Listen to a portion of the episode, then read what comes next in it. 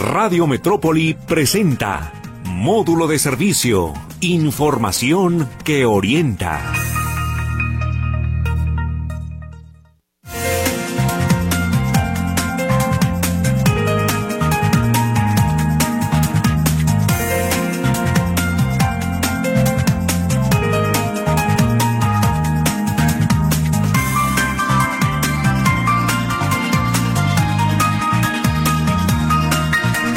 Muy buenos días, qué gusto saludarlo. Estamos iniciando semana aquí en módulo de servicio en Radio Metrópoli. 11.50 de AM, qué bueno que nos acompaña. Hoy un tema de sumo interés y ahorita le voy a platicar por qué. De entrada déjeme comentarle que está el WhatsApp 33 22 23 27 38 para que ya se ponga en contacto con nosotros. Los teléfonos en breve ya Lulú los estará respondiendo. Y le recuerdo que este programa se repite todos los días a partir de las 10 de la noche, despuesito de la efeméride de Mecha Altamirano, eh, eh, con el tema, con el tema del día. Yo le pregunto a usted, a usted que me está ahorita escuchando, ¿cómo durmió anoche? ¿Cómo se levantó? O sea, durmió pero descansó. O, o, de plano no pudo dormir y se pasó en vela toda la noche, eh, tuvo que, no sé, poner el radio, prender la tele, eh, leer un libro, porque de plano no puede dormir, pero lo peor es que a lo mejor ya lleva usted varios días. Bueno, hoy vamos a platicar justamente de esta situación, los trastornos eh, al dormir, ¿sí? Para tal efecto, tengo el gusto de saludar aquí conmigo al doctor Gerardo Rojas Sánchez, él es jefe del Servicio de Neumología y Fisiología Pulmonar del antiguo Hospital Civil. ¿Cómo le va, doctor? Muy buenos días. Muy buenos días, José Luis, y con gusto de estar aquí contigo para, sobre todo para hablar de un tema muy, muy, muy importante, muy interesante, ¿no? Mire nuestros días, doctor. Sí, por supuesto. No podemos dormir. ¿Cómo se le, se le conoce este trastorno de que creemos que descansamos, pero nos levantamos todos adormilados o de plano que no podemos dormir? ¿Cómo se le conoce a esto? Bueno, mira, eh, realmente los trastornos de, del dormir, este, son diferentes, diferentes, este, desde como tú lo acabas de comentar, eh, como el insomnio, es un problema de salud pública muy importante hoy en día. Este, esas personas que no pueden dormir, no pueden iniciar un sueño, sí, y como consecuencia pues no tienen un sueño reparador, ¿no? Y está el otro tipo, otros tipos de trastornos que también tiene que ver con los problemas de respiratorios. El que, que, vamos a platicar el día de hoy es la apnea obstructiva del sueño, ¿no? Un trastorno que es muy frecuente y que realmente, este, como tú lo comentaste, en nuestros días ha, ha incrementado mucho, mucho las, las, este, la frecuencia de este trastorno, ¿no? eh, vuelvo un poquito atrás, como tú lo no es cosa nueva. Este, hay un, me quiero recordar un, libro de, de, Charles Dickens que, es, eh, que oh. hablaba sobre, sobre un personaje que se llamaba Pigwick, sí, y que era un cantinero que se quedaba dormido, sí. Entonces, en ese momento todos las, los que iban a, a la cantina, sí, este, pues se servían, ¿no? Se servían y él, pues como se quedaba dormido, pues evidentemente no le pagaban y era uno, o sea, ese es el mejor ejemplo que describe ya Charles Dickens de, de los trastornos respiratorios asociados al mal dormir, ¿no? o, a, dormir mal, ¿verdad? Entonces yo creo que, como comentas, no es algo nuevo. Hoy en día esto se vuelve cada vez más frecuente este, y es, una, es un problema de salud pública muy serio, ¿no? Eh, eh, cuando usted habla de trastornos respiratorios, el, el, principal motivo por no poder dormir, podemos aquí incluir los ronquidos, el no poder respirar bien eh, con la nariz, incluso la posición de nuestro cuello, de nuestra cabeza. ¿Incluye todo esto, doctor? Por supuesto, los factores de riesgo más importantes para, para esto son, por ejemplo, el, incremento de peso, ¿sí? la ingesta de alcohol. todo, todos estos tienen, tiene, tienen, son factores que van a determinar que un paciente tenga problemas respiratorios. El ronquido es el síntoma principal de la apnea obstructiva del sueño. Lo conocemos como ronquidos patológicos, que son aquellas personas que roncan durante la noche, este, o cuando están dormidos, perdón, también pueden ser en el día, ¿verdad? Este, y eh, los periodos de apnea, y los periodos de apnea son importantes, reconocerlo. Generalmente los periodos de apnea lo reconoce más las personas que duermen con las con esas personas. ¿Por qué? Porque están observando que de repente se quedan sin respirar eso es, el, es esa es la definición de apnea, se quedan sin respirar por más de, de 10 segundos. O sea, en esos 10 segundos los, las personas no respiran, entonces un mecanismo muy rápido que utiliza nuestro cerebro para avisarle a, darle una información a, los músculos de la respiración y al centro de la respiración es respira. Entonces son los pacientes que se quedan sin respirar y de repente este, despiertan exaltados, ¿no? Entonces esa causa trastorna toda la noche porque las, las personas no tienen sueños reparadores. Al no tener un sueño reparador, pues evidentemente por las mañanas son personas que les cuesta mucho trabajo levantarse, sí, les cuesta mucho trabajo activarse y cuando se empiezan a activar, bueno, despiertan, este y posteriormente eh, en el día tienen como no descansan, no tienen un, sueño reparador, tienen hipersomnolencia. ¿Qué, significa esto? Que se quedan dormidos viendo la televisión, leyendo un libro, eh, eh, manejando. Hemos, eh, hay casos este, de accidentes de viales porque personas pestañean y se quedan dormidos y provocan un accidente, ¿no? Eh, doctor, ¿qué pasa con eh, con las personas que duermen, por ejemplo, con la boca abierta? Duermen, no, a lo mejor no roncan, pero duermen con la con la con la eh, boca abierta. ¿Qué qué ocurre con estas personas? Bueno, mira, ese José Luis, fisiológicamente todos debemos respirar por la nariz. O sea, cuando ya hay un problema obstructivo de la nariz, el, el, organismo, el cuerpo, lo inmediatamente lo que hace es respirar con la boca, abren la boca, eh, duermen con la boca abierta y son aquellas personas que se despiertan todas las mañanas porque les duele la garganta, porque sienten un ardor en la garganta, la, la, la, la garganta está muy seca. Entonces, esto es un, esto es un síntoma eh, muy común en las personas que duermen con la boca abierta. evidentemente, pues esto va a favorecer más al ronquido, ¿de acuerdo? ¿Y a la larga esto perjudica?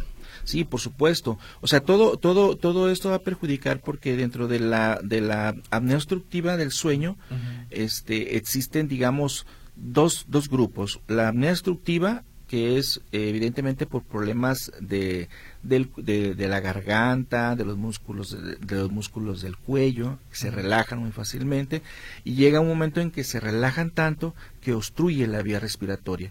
Entonces, eso va a favorecer que los pacientes disminuyan su, su, su, cantidad de oxígeno en la sangre y evidentemente pues eso este, tiene problemas este, muy, eh, a la larga, ¿no? Y existe el otro grupo de pacientes que tienen problemas que se llama apnea central. Y esta apnea central tiene mucho más que ver con problemas de tipo este, neurológico. ¿verdad? Más tipo tipo neurológico. ¿Cuál es la más frecuente en nuestro medio? Pues la apnea obstructiva del sueño. O sea, eh, el prototipo de los pacientes, del paciente con apnea obstructiva del sueño, generalmente son personas con sobrepeso.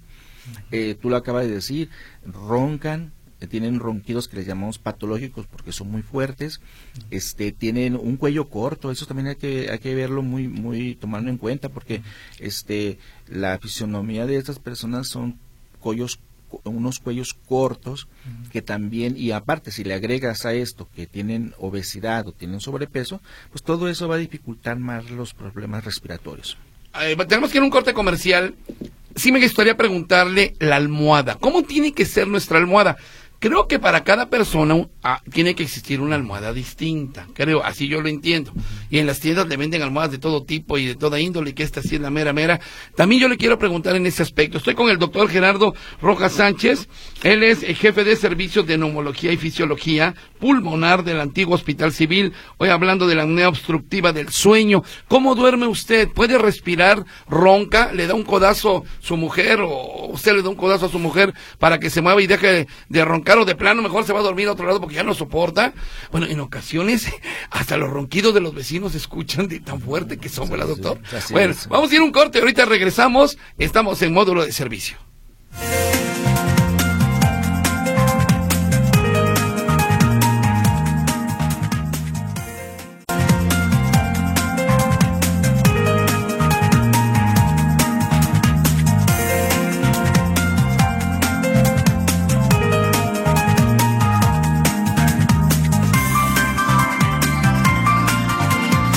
Estamos de regreso aquí en módulo de servicio hablando de la apnea en sueño a la hora de dormir. ¿Cómo respira usted a la hora de dormir? Estoy con el doctor Gerardo Rojas Sánchez, jefe de servicio de neumología y fisiología pulmonar del antiguo Hospital Civil. Antes de irnos al corte comercial, le preguntaba, doctor, ¿qué pasa con la almohada? ¿Tiene que ver mucho la almohada, la posición de la almohada chiquita, grande, mediana? ¿Cómo tiene que ser una almohada? Fíjate que eso es una pregunta muy frecuente.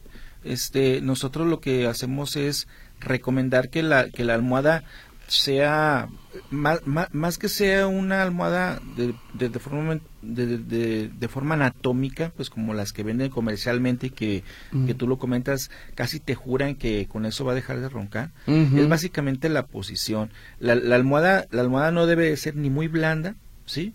Porque también una, una, almohada muy blanda no, lo, no, los, no nos ayuda a tener una anatomía más o menos normal, ¿sí? Entonces, eh, el, el, la almohada va, va, debe de ser uh, más, más bien como uh, anatómicamente, anatómicamente, eh, que sea fácil para que la, la cabeza, ¿sí? Pueda tener una posición, digamos, eh, fisiológica. Sí, porque si nosotros le ponemos una almohada muy grande, muy, alta a, los pacientes, este, pueden tener también dificultades para respirar. ¿De acuerdo?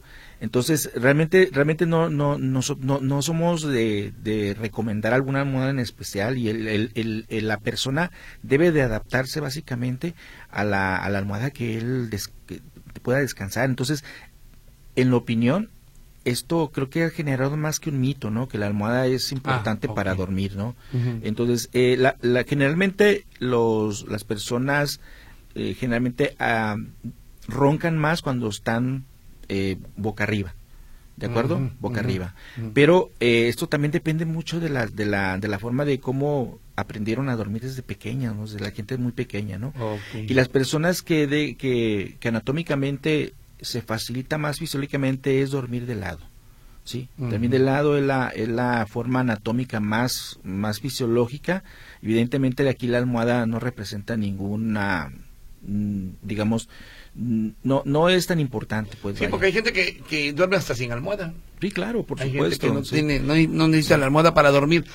Doctor, ¿por qué parece que dormimos y cuando nos levantamos estamos cansados? ¿Qué pasó ahí? ¿Qué ocurre? es bien interesante. Eh, dentro de la, del ciclo del sueño tenemos nosotros una, un ciclo que se llama el ciclo, el ciclo REM, que eh, se le conoce como es un ciclo de los movimientos oculares muy rápidos, porque uno puede observar ahí que, los, que las personas en esa fase REM están, están moviendo los ojos, ¿sí?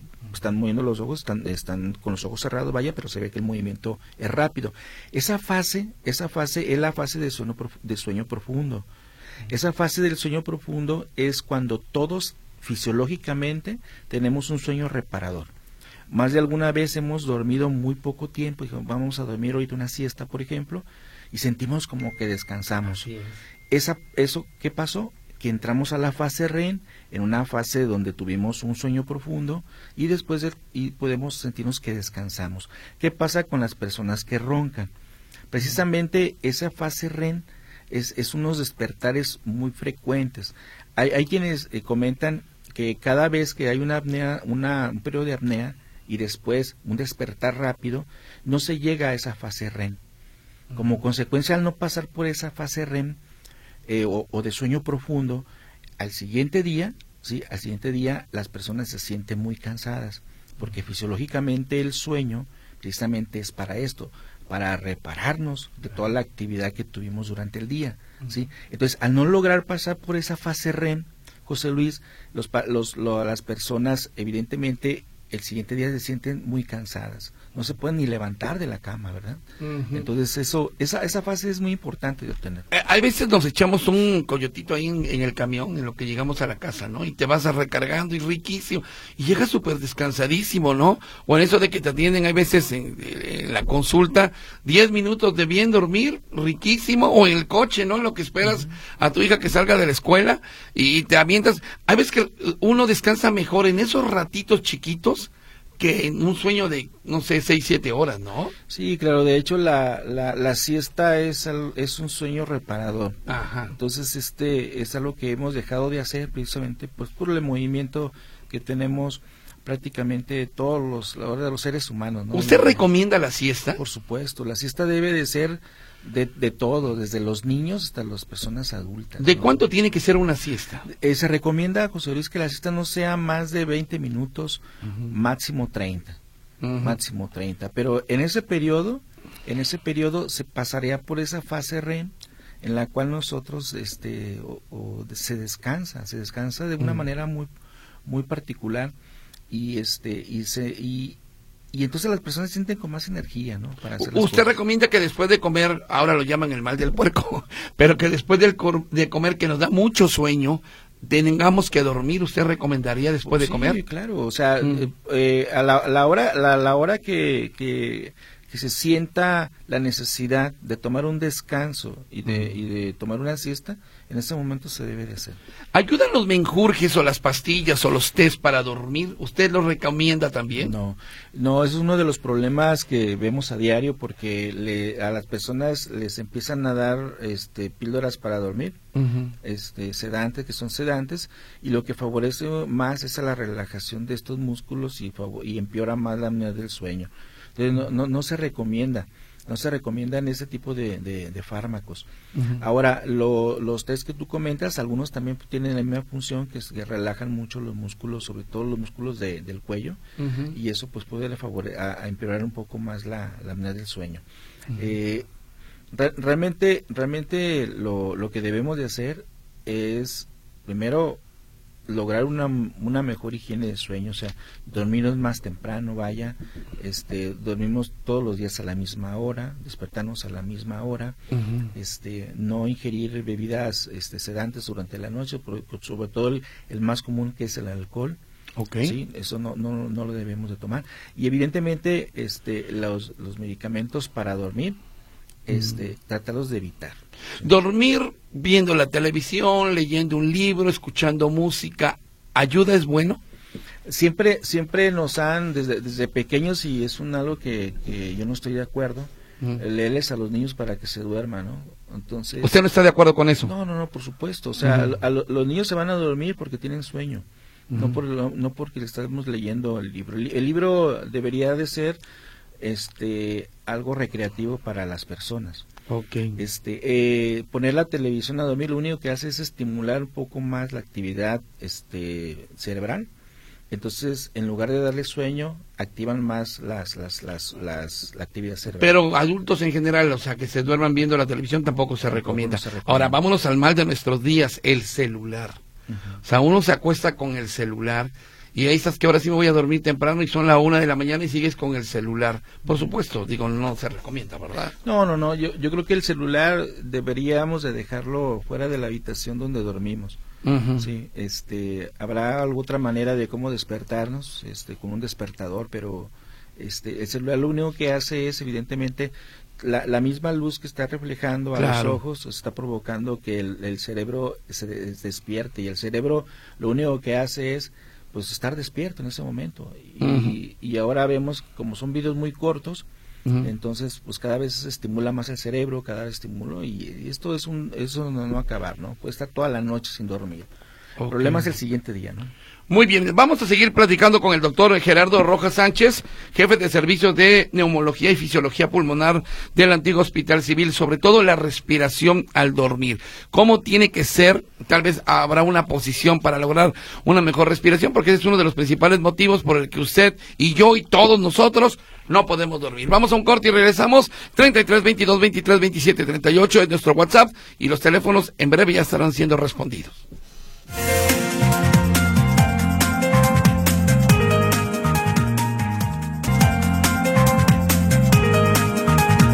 Continuamos aquí, módulo de servicio, y estamos hablando de la anemia obstructiva del sueño. Sobre todo, pues estos eh, pues ejercicios respiratorios que a lo mejor pues no podemos hacer cuando estamos a punto de dormir y que sí nos generan cierta obstrucción, precisamente para conciliar el sueño. Eh, doctor, ¿cuánto, ¿cuánto se recomienda dormir? ¿Cuántas horas para descansar perfectamente? ¿Cuántas horas tendríamos que dormir? sí fíjate hay hay un hay una eh, híjole Eso es, eso es muy individual, José Luis. Pero las recomendaciones que, que nos hacían en, la, en, el pasado era que las personas adultas tendrían que dormir ocho horas, ¿verdad? Ocho horas, Ocho horas. para, para, de alguna manera, tener un descanso y, y repararnos, ¿no? Repararnos de todo esto. Pero realmente las investigaciones más, más actuales se, se basan más que nada en una buena higiene para dormir. Por ejemplo, bastaría con seis horas para tener una muy buena, muy buena, muy buen ciclo de sueño. ¿De acuerdo? Seis horas. Seis horas. Y este, y obviamente esto estamos hablando de las personas adultas, pero por ejemplo, hay gente, hay gente muy mayor que duerme dos horas. Así es. Que duerme dos horas, ¿no? Entonces, esto, esto depende mucho. El promedio de que tendríamos que dormir es de, de seis horas este y bueno en la literatura este médica también las recomendaciones son ocho horas no pero bueno en esas ocho horas vamos a ponerlo de ejemplo este pasaríamos varias veces durante el sueño este por esas fases de de ciclos no incluyendo la fase REM que te comento. Lo que muchas veces pasa es que nos hemos a todos nos ha pasado que nos despertamos digamos a las cinco de la mañana ¿de acuerdo? Entonces nos volvemos otra vez a dormir. todavía me queda una hora, ¿no? Bueno, nos volvemos a dormir. En esa hora no logramos otra vez pasar por esa fase REM. Entonces, en lugar de sentirnos descansados, nos sentimos en la mañana ah, más alterados, nerviosos, todo eso. Pero fue porque no logramos pasar esa fase. Lo que tendríamos que haber hecho era levantarnos a las 5 de la mañana ese momento, porque ese es el momento de que nos despertamos. O sea, eso puede ser algo más fisiológico, ¿no? Fíjese, usted dan el clavo, si tiene toda la razón del mundo, y a mí me ha pasado, nos dice usted también allá en casa, el hecho de que sí, efectivamente te levantas a las 4, todavía no me tengo que levantar, todavía me queda una hora. Y esa hora es fatal porque sales peor, te levantas mucho peor, ¿no? Sí, claro. La verdad. Ahora, cuando roncamos, ¿qué es lo que pasa en nosotros? ¿Qué, ¿Por qué roncamos? ¿Qué es lo que se obstruye? Sí, exactamente. ¿Y qué genera ese ruido? Qué, qué, buena pregunta. Mira, eh, esto, esto genera porque algunos músculos, sobre todo el cuello, este, se relajan. Okay. Al momento de relajarse, o sea, los, los, los, los músculos del cuello le dan cierta estabilidad a la vía respiratoria. O sea, la vía respiratoria desde la nariz hasta donde comienzan las, las, las vías que están dentro de los pulmones, ¿verdad? Ajá. Esas, esas, esas vías se, se pueden llegar a colapsar. ¿Por qué? Porque se relajan tanto, ¿sí? que, se, que se obstruyen, por eso se llama obstrucción, porque se relajan, se colapsan, y entonces en ese momento cuando pasan esos periodos de, que te comento de, de, de 10 segundos que no, que no está respirando, lo que hace inmediatamente nuestro organismo es dar un aviso al cerebro y el cerebro rápidamente avisarles a los músculos, saben que este tienes que respirar, o sea, que dar un respirar. Entonces son, son los pacientes que respiran rápidamente están roncan, ¿sí? Roncan. El ronquido se produce precisamente porque la presión que se genera al momento de estar respirando, ¿sí? Hace que, que esos, esos, esas obstrucciones parciales, esas obstrucciones parciales, este, se vean afectadas y el sonido que pasa por ahí es lo que provoca el ronquido. Ok. ¿Vale?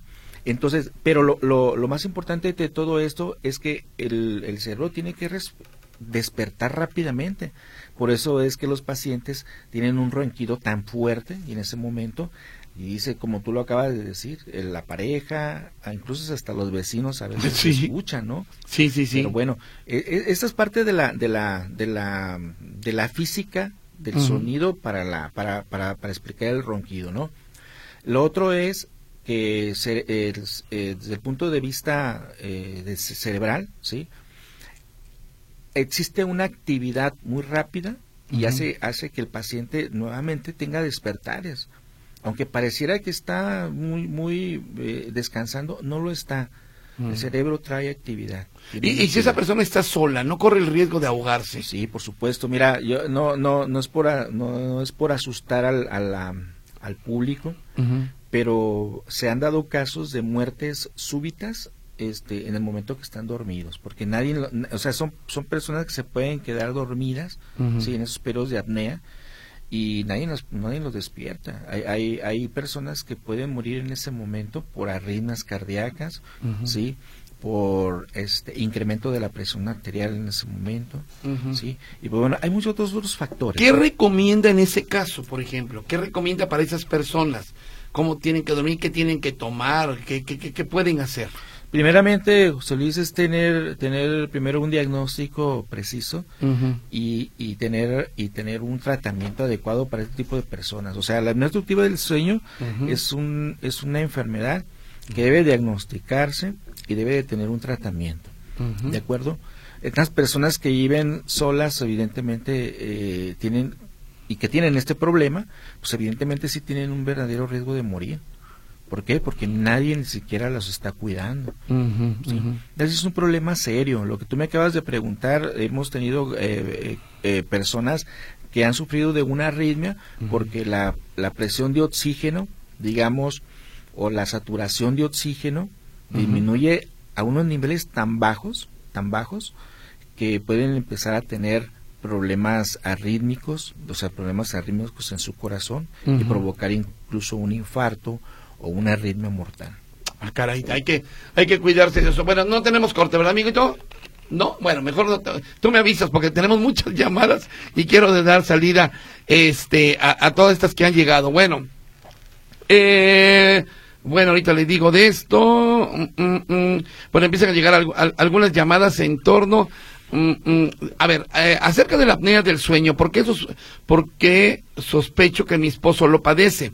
Lo operaron de la nariz y mejoró, pero después del COVID otra vez vuelve a roncar fuerte. Cabe mencionar que también él es asmático. Ojalá me puedan orientar. Gracias, hoy estaré como anónimo, dice esta persona.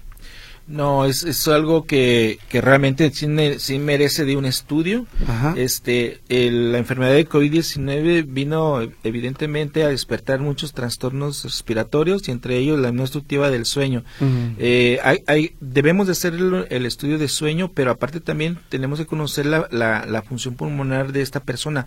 Probablemente esté cursando con hiperactividad bronquial, que es lo que dejó este, normalmente la enfermedad de COVID en algunos pacientes, y, y, tratar ese problema. Tratando ese problema probablemente podamos tratar, este, mejorar también sus problemas de, ronquidos. Sí, buen día, yo me duermo a las diez y media de la noche, me despierto a las dos y media de la madrugada y me vuelvo a dormir a las tres veinte de la madrugada. Tengo 58 años, soy mujer y me levanto a las 5.30 de la mañana. O sea que duerme por pedacitos de plano esta persona. ¿Cómo ve? Ah, bueno, pues eh, ahí también hay que estudiarlo porque no necesariamente los problemas del sueño se, se deban a, la apnea obstructiva del sueño. Sí, entonces habría que hacerle un estudio de, de sueño a, esta, a estas personas que los hay. Normalmente el estudio que nosotros recomendamos es una poligrafía respiratoria, donde se miden ese tipo de problemas este o una o a lo mejor algunas personas requieran polisomnografía que ahí ya se mide la actividad cerebral la actividad este del corazón y la, la, apnea también. Entonces hay otros tipos de, de, estudios. Ella requerirá probablemente una polisomnografía Dice que le parece interesante el, el, tema de hoy, cómo hacer que funcione la serotonina y otras sustancias correctamente para dormir cuando ya se tiene mucho tiempo padeciendo esto. Eh, esto es, esto va a depender mucho también de, de la de la higiene de sueño, le, te comentaba José Luis, tener un horario para dormir, es hacer ejercicio. Se nos está olvidando que el ejercicio es muy importante también para, para producir estas sustancias que acaba de comentar. este Y eh, recuperar también otra vez la, la, actividad de sueño creo que es muy importante. El, el, el, la higiene de sueño es, o sea, tener un horario para dormir, para iniciar a dormir y despertar. Eh, tú lo acabas de comentar, no estimular el cerebro una hora antes de irnos a dormir, no, no, no, no tomar este, este, por ejemplo, café, que es, o, alguna sustancia que se estimula. Café no, café no. No, el café no. Ok. las, las, las sustancias este que son que son sobre todo activan la capacidad cerebral, una de ellas es, el café, este no debemos de tomarlo antes de ir a dormir. Doctor, ¿recomienda hacer ejercicio antes de dormir? Mire, yo le digo una cosa, yo antes jugaba fútbol 7 y eh, termina, en la noche, a las 10, 11 de la noche, terminábamos empapados en sudor, un buen baño y yo caía como tronco. Y hay mucha gente que hace ejercicio a las 10 de la noche, se baña y vámonos a dormir. ¿Recomienda usted el ejercicio? Esto, esto es, es recomendable. Este, el ejercicio puede ser a cualquier hora, José Luis. O sea, finalmente creo que este las personas que lo hacen por la mañana, tarde o noche, eh, finalmente durante cuando llegan a dormir a casa, mm. la, la, verdad es que el cuerpo es sabio y el cuerpo se va se va se va a dormir. El, a veces el detalle, lo que sucede contigo, lo que tú acabas de comentar, es que a veces ya cuando llega uno a casa, pues ya llega uno cansado físicamente y entonces pues se duerme uno, o sea, eso es. Pero también existen personas, sobre todo en personas más jóvenes, en donde el ejercicio pues los va a estimular más, ¿no? Entonces, ah, entonces también hay que ver ese, ese sentido, ¿no? Porque una hacer ejercicio antes de dormir puede también estimular, porque la producción que se genera ahí, lo que tú comentabas de serotonina, de dopamina, todo esto, pues eh, son, placenteros también para el organismo. Entonces, algunas personas tienden a tener insomnio cuando hacen ejercicio antes de dormir. Generalmente pasa lo que tú dices. Las personas llegan cansadas físicamente y duermen y tienen un excelente una excelente noche para, para dormir y descansar. Y, luego ocurre el contraste, ¿no? Bueno, tú vienes de la oficina, donde estás pasado sentado todo el día, o eres empleado de algún, este, algún negocio, y llegas cansadísimo a tu casa, o sea, como si hubieras hecho ejercicio, o no sé qué dices, caray, pero si nada más me la pasé sentado, sentado, no sé qué voy a, a qué se debe esto. Bueno, vamos a un corte y regresamos. Estamos en módulo de servicio hablando sobre la apnea obstructiva del sueño. ¿Cómo duerme usted? ¿Cómo durmió anoche? ¿Cómo piensa dormir esta noche? Bueno, está el doctor Gerardo Rojas Sánchez, jefe de servicios de neumología y fisiología pulmonar del antiguo Hospital Civil. Ahorita vengo.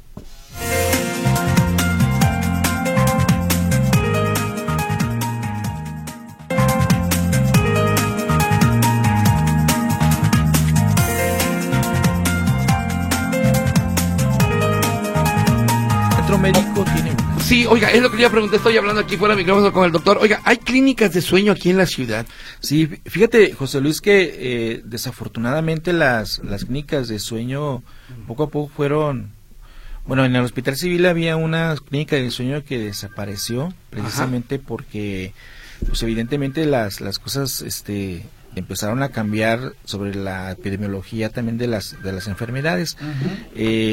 Existen uh, unas tres clínicas de sueño aquí en la ciudad de Guadalajara.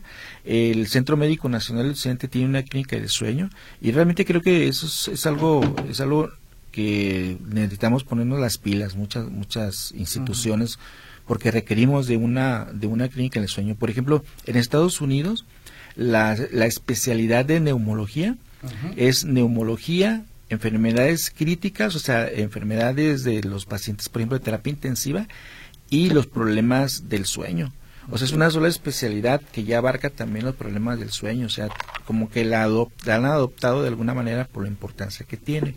¿sí? Entonces, sí, sí nos hace falta clínicas de sueño aquí en la ciudad de Guadalajara. tan, tan eh, nerviosa, tan estresante en la que vivimos, hacen falta clínicas de sueño. Por supuesto. Y hace falta también este especialidades. La especialidad, por ejemplo, de neumología aquí en Guadalajara, pues solamente se, se, se puede estudiar en la en el, en el Centro Médico Nacional de Occidente, o sea, en el Seguro Social. Entonces, también hace falta eh, más especialistas en este tema, porque los que estudiamos esta especialidad tendríamos que salir a la Ciudad de México y luego regresar, ¿no? Entonces, yo creo que también nos hace falta poner un poco más de interés en esta especialidad. ¿Usted considera que la falta de sueño o de no poder dormir bien o de plano por no tener tiempo para dormir se ha incrementado cada vez más en, Guadalajara? Ah, por supuesto. De, hecho, de, de 10 pacientes que, que me llegan a mí a la consulta privada, fíjate, de 10 pacientes, 3 tienen problemas con trastorno del sueño. O sea, estamos hablando de un 30%. A mí me parece que un 30% eh, es una cantidad considerable para que ya sea un verdadero este problema y es un problema de salud pública lo que te comento. Mira, eh, eh, hay personas que, que que muchas veces nos, nos llegan a la consulta por hipertensión arterial. Hipertensión arterial a veces no controlada. Y uno dice, bueno, y los ve uno que tienen, que están un poco con sobrepeso, que tienen algunos problemas, ¿no? Y cuando empieza uno a interrogarlos, resulta que son pacientes que tienen apnea obstructiva del sueño. Cuando los empezamos a tratar de la apnea obstructiva del sueño, empezamos a controlar la hipertensión arterial, las arritmias, el, el, el, estado, el estado de ánimo de los pacientes, el estado energético de los, de los pacientes y también este, incluso la ansiedad porque no, hemos considerado que la deprivación de sueño en este grupo de pacientes puede ser una causa de ansiedad y no nada más de ansiedad, de otros trastornos psiquiátricos que muchas veces a veces pueden estar confundidos y precisamente la deprivación de sueño puede ser el factor que puede desencadenar otros problemas, sobre todo la ansiedad. Muy bien, bueno, continuamos. Qué interesante esto que nos acaba de comentar, la verdad. Dice, buenos días, yo tengo problemas. Cuando me levanto siento ligeros mareos. ¿Sabe a qué se debe esto? Es solo cuando me levanto. En el día me siento muy bien. ¿A qué se deberá que se levanta mareada? Los, los, los primeras horas de, despertar son también, eh, fisiológicamente, son ciclos en donde, en donde podemos tener incrementos de la presión arterial. ¿De acuerdo? O sea, a las 7 de la mañana, de las 7 a las 10 de la mañana podemos tener un incremento de la presión arterial. Yo creo que esta persona, si hay, hay mareos, debemos de, de, revisar precisamente cómo está su presión arterial. Eso es lo que más eh, frecuentemente sucede, ¿sí? Y pues evidentemente algunos otros problemas neurológicos que pueden estar condicionados, como es el vértigo, como son otros problemas que también pueden estar ocasionados al mareo, ¿verdad? Doctor, ¿cuál es el síndrome de la bella durmiente? que le llaman. ¿Sí lo conoce? No. Bueno, aquí me dicen que es el síndrome de la bella durmiente o Kane. Kane dice, son las personas que prácticamente duermen casi por un día completo. Y a esta persona le ocurre el síndrome de la bella durmiente, eso yo no me lo sabía. Y es, me, lo escribe como con K, Kane. Sí, sí, sí. Kane o Kane, no sé cómo se pudiera pronunciar. Bueno, lo vamos a, lo vamos a investigar. Muy bien, dice, mm, por acá, eh, interesante el de la Bella Durmiente. Bueno, Carmen Vega, buen día. Preguntar al invitado, tengo muchos años con problemas de sueño y tomo pregabalina por problemas de columna y tengo que tomar por la noche clonazepam junto con la pregabalina. Mi pregunta es, ¿me perjudica? Con eso alcanzo a dormir máximo cinco horas, ya que los dolores y el entumecimiento me despiertan y tengo que levantarme para hacer movimientos. Saludos, dice. ¿Qué opina usted de lo que...? Fíjate, qué interesante. El, el problema básicamente de esta persona es que tiene un mal control del dolor. Sí, o sea, e, ella no tiene, no, el, probablemente su problema no es el problema de sueño, el problema básicamente es que no tiene un buen control del dolor y quizás aquí lo que deberíamos de hacer es, primeramente, este, revisar exactamente qué medicamentos, porque si, ella padece de dolor crónico, el dolor crónico puede ser una causa de problemas de insomnio, ¿sí? Entonces, ¿qué es lo que tenemos que hacer? Mejorar este, el control del dolor. Ahora bien, en este caso, tanto, tanto los medicamentos que ella toma como la pregabalina, y como es alprazolam, creo me dijo, eh, eh, clonazepam, este son dos medicamentos que al, unirlos provocan este eh, somnolencia de forma importante. Probablemente ella no pueda dormir durante la noche, pero es muy probablemente que durante el día sí tenga periodos de somnolencia. Muy bien. Bueno, aquí otra persona borró el mensaje, yo creo que se quedó dormido. Muy bien, aquí hay otro. Buenos días, José Luis, soy Mari. ¿Me podrías enviar la... Ah, bueno, esta es otra cosa. Esto se lo dejo a Víctor, ¿eh? Con mucho gusto. También todo el asunto de mi pasaje se lo dejo a Víctor Monterrentería. Eh, ok, le manda saludos eh, Rogelio Zambrano y lo felicita por su eh, por lo que estamos platicando aquí. Em, bueno, ah, felicidades por el tema, si aquí le ponen aquí todo su nombramiento. Sí, felicidades por el tema. Soy Lore, voluntaria de la Acción Cultural Fray Antonio Alcalde del Museo de la Medicina del mismo hospital. Eh, le manda saludos a todo mundo, a Lupita Vega, a Martín Dávalos y a, y a ustedes. Eh, bueno, muchos saludos a toda la gente y particularmente al doctor. Muy bien. Tengo una pregunta para el doctor. Tengo un hijo, sin, tengo un hijo que a los cinco años le decretaron sinusitis, le olía la boca aunque se la lavara. El especialista le dio tratamiento y se hicieron estudios, me lo dieron de alta. Hoy en día tiene 24 años, pero él dice que no puede respirar por la nariz y siempre lo hace por la boca. De hecho, duerme con la boca abierta y necesito que me diga qué hacer. ¿Qué me recomienda? Comenta Marta Alicia. Duerme con la boca abierta, no puede respirar por la nariz. Pues mira, lo, como iniciamos el programa, decirles que la respiración fisiológica debe de ser por la nariz. Lo, lo, que necesitamos hacer en este, en este caso en particular es que debemos de, de revisar su anatomía de, la, de su nariz porque muchos de estos problemas sí tienen mucho que ver con problemas anatómicos. Okay. Sí, entonces eh, probablemente sí sería un caso que sí tendría que ser eh, revisado por un otorrinolaringólogo para hacer una revisión y ser ser ser este más precisos en el diagnóstico, ¿no? También existe otra variedad de pacientes que no tienen problemas realmente de, de, anatomía, pero sí tienen sufren de rinitis alérgica. Ahí tienen un problema Ah, sí. más de alergias. Entonces también tenemos que observar si este paciente eh, no tiene esas rinitis vasomotoras que, que muchas veces presentan los pacientes con alergias y hay que tratar la alergia.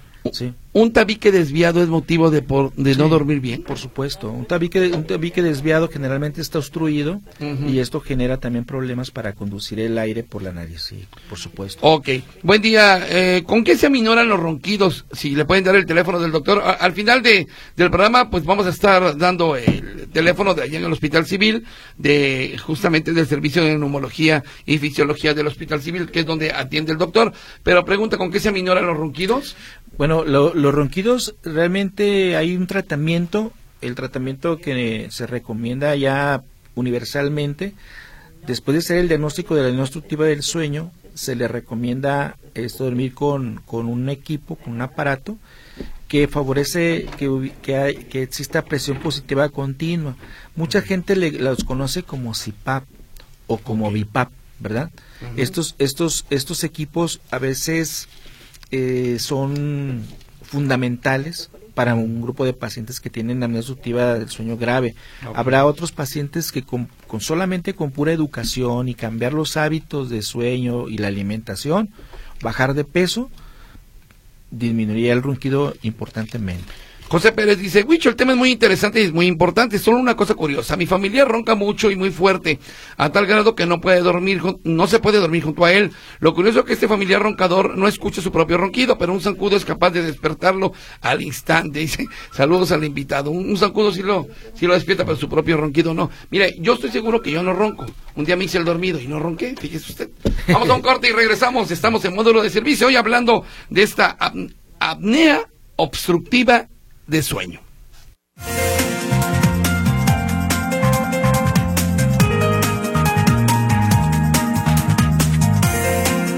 Continuamos en módulo de servicio hoy hablando sobre pues el problema para poder dormir que yo creo que seguramente todos todos de alguna manera tenemos el poder el poder dormir. Dice eh, Marta González eh, bueno, sí Marta González, por las mismas razones que roncan los humanos, lo hacen los animalitos.